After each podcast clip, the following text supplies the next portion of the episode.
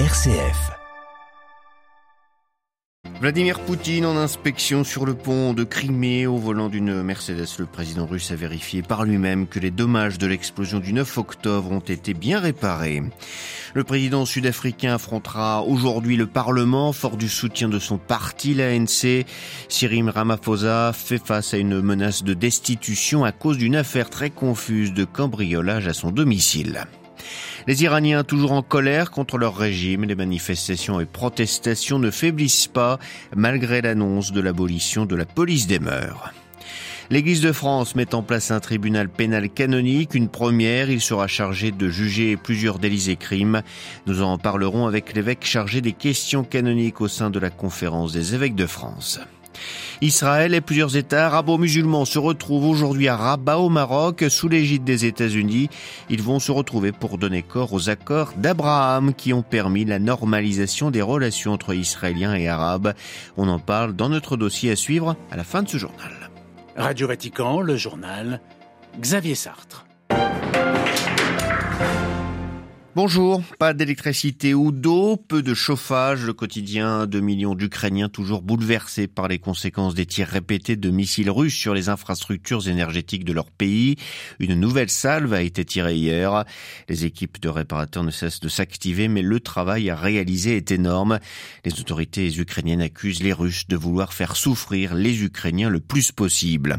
Pendant ce temps, Vladimir Poutine inspecte le pont de Kerch qui relie la Crimée à la Russie pont qui avait été endommagé par une explosion attribuée aux, Ukrainiens le 8 octobre dernier. À Moscou, Jean-Didier Revoix. C'est au volant d'une Mercedes et accompagné du vice-premier ministre Marat Kousnoulin que Vladimir Poutine a emprunté le pont de Crimée. Une nouvelle mise en scène retransmise par la télévision d'État, une manière sans doute de montrer qu'il tenait à vérifier par lui-même l'avancée des réparations. Sur les images, on le voit poser des questions là où l'explosion a eu lieu, expliquant qu'il n'est possible d'emprunter qu'une seule voie du pont, le temps de terminer les réparations de l'autre côté.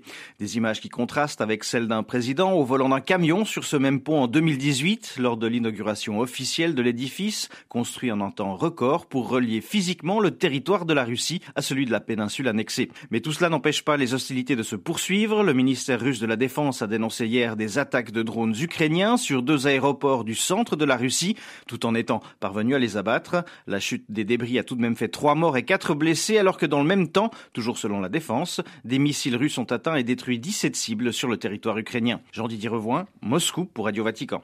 Tirana, cœur de l'Europe aujourd'hui, un sommet réuni dans la capitale albanaise et les 27 États membres de l'Union européenne et six pays des Balkans occidentaux.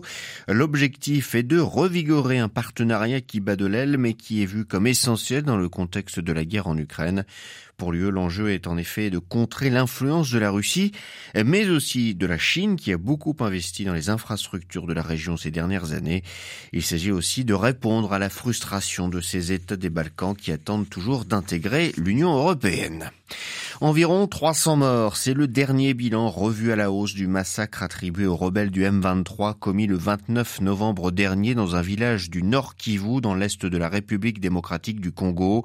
272 civils auraient ainsi perdu la vie dans l'attaque de Kishiché. Des corps d'enfants ont été retrouvés dans une église ou un hôpital notamment.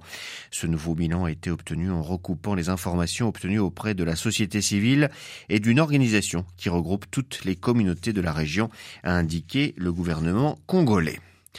Le président sud-africain peut compter sur le soutien de son parti. L'ANC a en effet validé cette position après plusieurs réunions hier. Mais pour Cyril Ramaphosa, les ennuis ne sont pas finis, car s'il conteste le rapport parlementaire qui met en question son intégrité pour avoir dissimulé à la police une affaire de cambriolage flou, le Parlement aujourd'hui va se réunir en séance extraordinaire pour choisir s'il entame ou non un processus de vote de destitution. À Johannesburg, les précisions de Gabriel Porometo. Contre-attaque de Cyril Ramaphosa dans l'affaire qui secoue l'Afrique du Sud depuis la semaine dernière. Le président a saisi la Cour constitutionnelle pour faire annuler le rapport parlementaire qui l'accable sur un scandale de cambriolage et de dissimulation de plus de 500 000 dollars en liquide sous un canapé. Une décision soutenue par son parti, l'ANC. Le Parlement se réunit aujourd'hui pour décider de lancer ou non une procédure de destitution. Mais elle aurait peu de chances d'aboutir car l'ANC détient une majorité confortable au Parlement. La semaine dernière, le président sud-africain africain a failli démissionner suite aux révélations du rapport parlementaire, mais ses alliés ont réussi à lui faire changer d'idée, après avoir constaté une chute de la monnaie en bourse et une déstabilisation des marchés. Même si l'image publique de Ramaphosa est lourdement tachée par ce scandale, il est encore le candidat le plus soutenu de son parti. L'ANC se réunit le 16 décembre prochain pour désigner son candidat à la présidentielle de 2024, une élection qui pourrait voir le parti de Nelson Mandela perdre la majorité absolue pour la première fois depuis l'avènement de la démocratie en 1994. Johannesburg, Gabriel Porometo pour Radio Vatican. Attentat à la bombe en Afghanistan, à Mazari Sharif, dans le nord du pays. Ce matin, l'explosion a tué au moins sept personnes et en a blessé six autres. Elle a eu lieu au passage d'un bus qui transportait des employés d'une compagnie pétrolière. Aucune revendication pour le moment n'a été faite. Le régime iranien dispose de différents moyens pour réprimer les manifestations. La peine de mort en est un. C'est ce que considère l'ONG Iran Human Rights basée en Suède. L'organisation de défense des droits de l'homme affirme que 504 exécutions capitales ont eu lieu depuis le début de l'année, dont 4 dimanches pour coopération avec Israël, après un procès huis clos devant un tribunal révolutionnaire. Pour l'ONG, l'objectif est de répandre la peur et de détourner l'attention des manifestations en cours depuis près de trois mois. Manifestations qui ne cessent pas et qui font tache d'huile. Hier, des magasins étaient fermés à Téhéran après des appels à trois jours de grève et de manifestations contre le pouvoir. Il semble que l'annonce de la suppression de la police des mœurs n'a pas apaisé la colère des protestataires. C'est ce qu'estime Clément Terme. Il est spécialiste de l'Iran chargé d'enseignement à l'université Paul Valéry de Montpellier sens de cette déclaration, c'est de dire pour le pouvoir judiciaire qu'ils ne sont pas responsables des actions de la brigade des mœurs. C'est un phénomène classique dans un régime autoritaire, surtout dans un cadre euh, qui est celui de la République islamique, où il y a plusieurs centres de pouvoir. Donc la volonté du procureur général est de ne pas être responsable des défaillances de la brigade des mœurs, et euh, il s'agit d'une compétition interne à un système autoritaire. Donc euh, en filigrane, il faut lire le fait que le pouvoir judiciaire pourrait être plus performant que le ministère de l'Intérieur qui gère euh, la brigade des mœurs. Donc on est dans le cadre d'une rivalité interne d'un régime euh, théocratique. Ce que ça manifeste au-delà de, la compétition bureaucratique, euh, c'est tout simplement le fait que le régime ne peut plus contrôler la vie des Iraniennes et c'est un aveu d'impuissance du régime théocratique.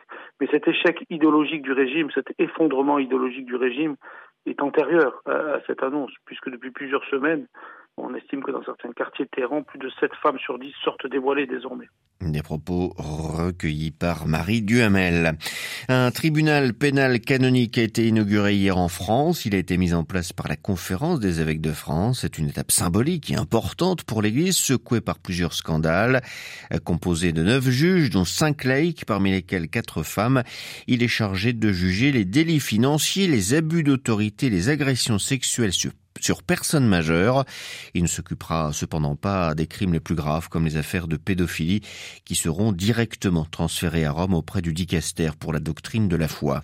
Pour monseigneur Joseph de Metz-Noblat, évêque de Langres et président du Conseil pour les questions canoniques de la CEF, cette structure devrait accélérer la justice au sein de l'Église de France. Spontanément, je peux vous dire qu'il peut y avoir des abus de biens, euh, des abus d'autorité, éventuellement des abus sexuels, mais a priori sur majeurs mais euh, puisque c'est le dicaster pour la doctrine de la foi qui s'est réservé la question des abus sexuels sur mineurs. Le fait de tout réunir en un seul tribunal avec des personnes compétentes et, qui vont se spécialiser dans ce domaine va permettre une harmonie d'abord euh, dans les dispositions qui vont être prises. L'intérêt, c'est la mutualisation des compétences au sein d'un même organe. Et ce tribunal euh, va donc permettre euh, une accélération de la justice au sein de l'Église de France? Tout à fait, avec des gens qui finalement étaient amenés dans une cause ou dans une autre à rendre cette justice et, et, sans avoir, je vais dire, c'est en forgeant qu'on devient forgeron.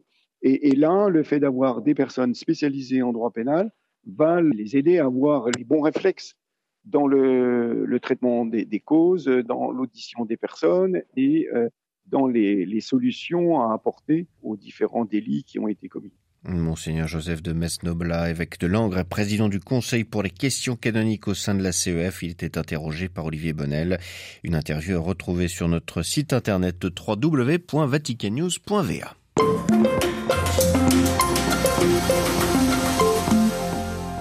C'était il y a deux ans, décembre 2020, lors des accords d'Abraham. Israël normalisait ses relations avec quatre pays arabes, le Maroc, le Soudan, les Émirats arabes unis et le Bahreïn, sous la houlette de Washington. C'est pour donner corps à ces traités de reconnaissance croisés qu'aujourd'hui, à Rabat, la capitale marocaine, s'ouvre la première conférence dite de l'initiative N7. Pendant deux jours, les chefs d'État signataires de ces accords d'Abraham, rejoints par l'Égypte et la Jordanie, qui furent les premiers pays arabes à normaliser leurs relations avec Israël, c'était en 1979 et 1994, se réunissent donc pour des discussions plutôt informelles organisées toujours par Washington. L'objectif est donc de faire vivre concrètement les relations entre Israël et ses pays. C'est ce que nous explique Pierre Vermeren, spécialiste du Maghreb, professeur d'histoire contemporaine à l'université Paris 1 Panthéon-Sorbonne et membre du conseil scientifique de l'IREMO, l'Institut de recherche et d'études Méditerranée Moyen-Orient. Il y a sept États concernés pour l'instant sans parler bien sûr des, des instances euh, américaines qui ne sont pas très loin puisqu'elles sont présentées euh, comme les organisatrices en tout cas. Donc a l'État d'Israël, le Maroc, le grand morceau du monde arabe, c'est bien sûr l'Égypte, les Émirats arabes unis qui sont actuellement en situation de leader euh, politique et même peut-être économique dans le monde arabe. Quoi s'ajoute la Jordanie, le Bahreïn et le Soudan. On peut remarquer que tous ces pays sont étroitement liés aux États-Unis et donc désormais à Israël puisque les accords d'Abraham les ont associés. Euh, Qu'est-ce qui rassemble ce bloc euh, de pays? Ce sont des pays qui sont résolument euh, anti-frères musulmans. Hein. Ça, c'est le cas, bien sûr, des Émirats arabes unis qui ont pris la tête de cette croisade, rejoints par l'Égypte depuis 2003. Ce sont des pays qui sont résolument anti, ou en tout cas très méfiants vis-à-vis de l'Iran. Israël, évidemment, étant un ennemi déterminé de l'Iran.